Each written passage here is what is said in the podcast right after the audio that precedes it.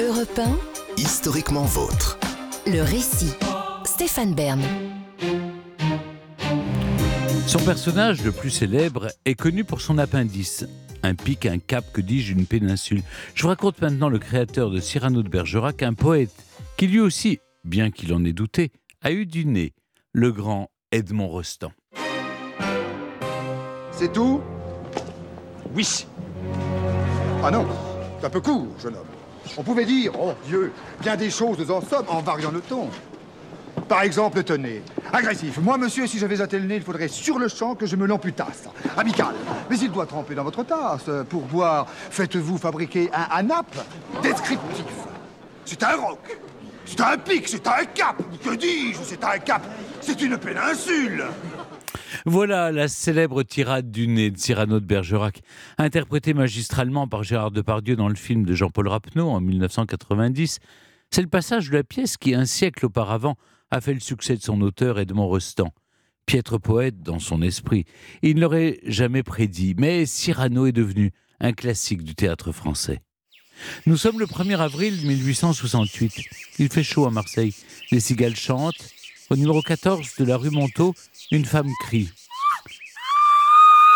C'est Angèle Gaillet, la femme de l'économiste Eugène Rostand, petit-fils d'un ancien maire de la ville qui donne naissance à leur troisième enfant, Edmond. À la maison, l'ambiance est tendre et chaleureuse. Le père écrit des poèmes et s'émerveille en rime devant son petit Eddy.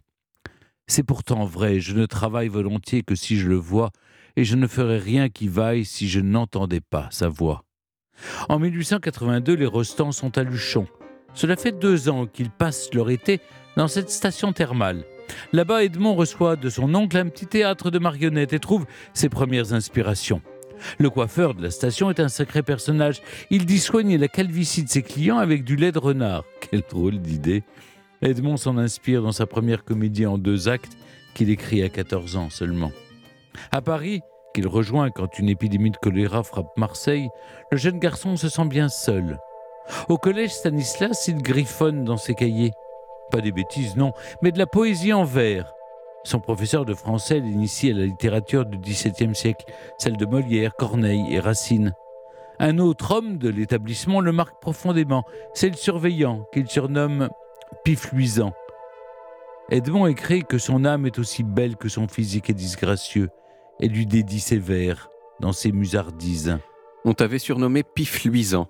Les élèves charbonnaient ton profil grotesque sur le mur, mais tu marchais toujours égaré dans tes rêves, tu ne souffrais de rien, tu vivais dans l'azur. Car tu faisais des vers, tu rimais un poème, à nul autre que moi tu ne l'as avoué. Comment donc avais-tu, lamentable bohème, au fond de ce collège en province échoué? Si son père le voyait diplomate, Edmond devient poète. Il tombe amoureux des mots et d'une femme poète, elle aussi, Rosemonde Gérard. C'est elle qui l'oriente dans la voie du théâtre.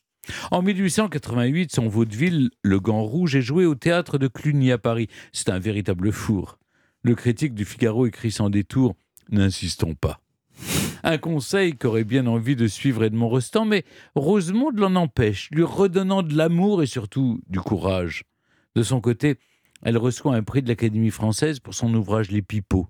Devenue son épouse en avril 1890, elle lui donnera deux fils, Maurice et Jean. Quelques années plus tard, en 1894, Edmond Rostand a 26 ans et il obtient son premier succès à la Comédie Française avec Les Romanesques. L'année suivante, au Théâtre de la Renaissance, il présente La Princesse lointaine, en tête d'affiche dessinée par Alfred Muchat, la divine Sarah Bernard. Mais la star, celle pour qui Cocteau invente l'expression de monstre sacré, part vite en tournée.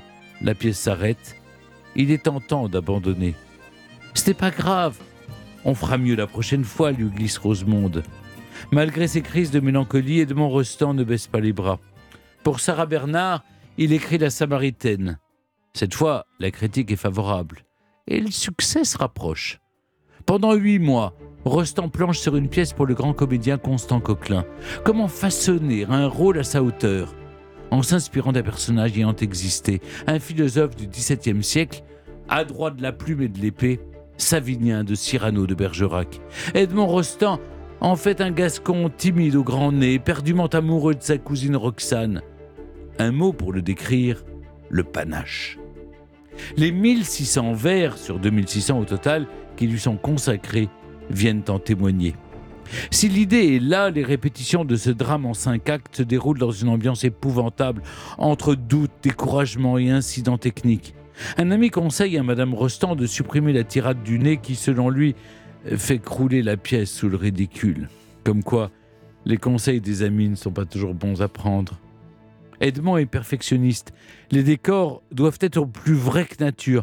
Pour que la rôtisserie de Ragno soit appétissante, il fait dévaliser une charcuterie voisine en jambon, saucisses et autres pâtés. Une semaine avant la représentation générale, ça y est, les décors sont entièrement posés, mais à l'envers. C'est à s'en arracher les cheveux, enfin, ceux qui lui restent.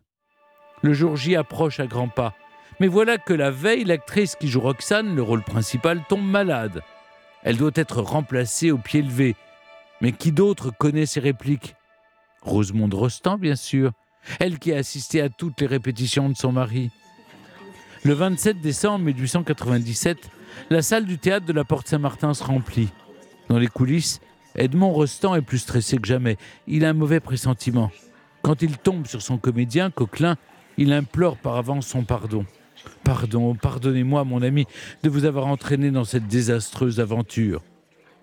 Ce soir-là, Edmond Rostand n'a pas eu de nez. il avait tout donné à son personnage. Car dès le premier acte, des bravos se font entendre dans la salle. Le public se lève, crie, applaudit. La scène du balcon et la tirade du nez font leur effet. Les comédiens sont rappelés sur scène plus d'une dizaine de fois. Rostand s'attendait à un fiasco et c'est un triomphe. À 29 ans, il est consacré comme l'un des plus grands. Georges Feydeau et son dindon n'ont qu'à bien se tenir. Le tout Paris se presse pour voir Cyrano. La pièce est jouée pas moins de 424 fois en 15 mois. Tous ceux qui créent s'inclinent aujourd'hui devant la jeunesse triomphante de son génie, écrit alors le dramaturge Henri de Gorse dans le journal La Patrie. Le 30 mai 1901, à 33 ans, Edmond Rostand est élu à l'Académie française pour, je cite, l'incomparable éclat qu'il a jeté sur la poésie française.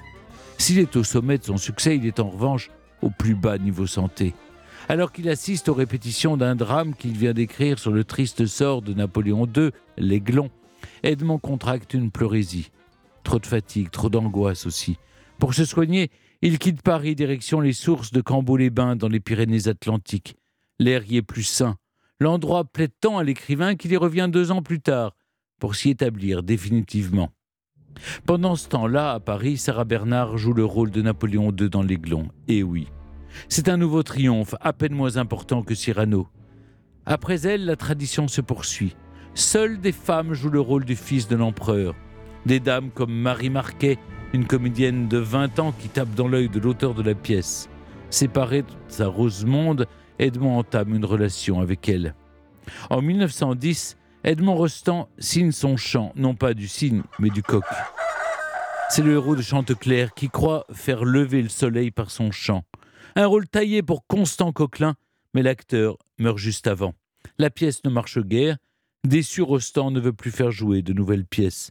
À Paris, pour une nouvelle répétition de l'Aiglon, il contracte la grippe espagnole et meurt le 2 décembre 1918 il disparaît sans se douter que son Cyrano au grand nez allait devenir le plus grand succès du théâtre français. Europe historiquement vôtre.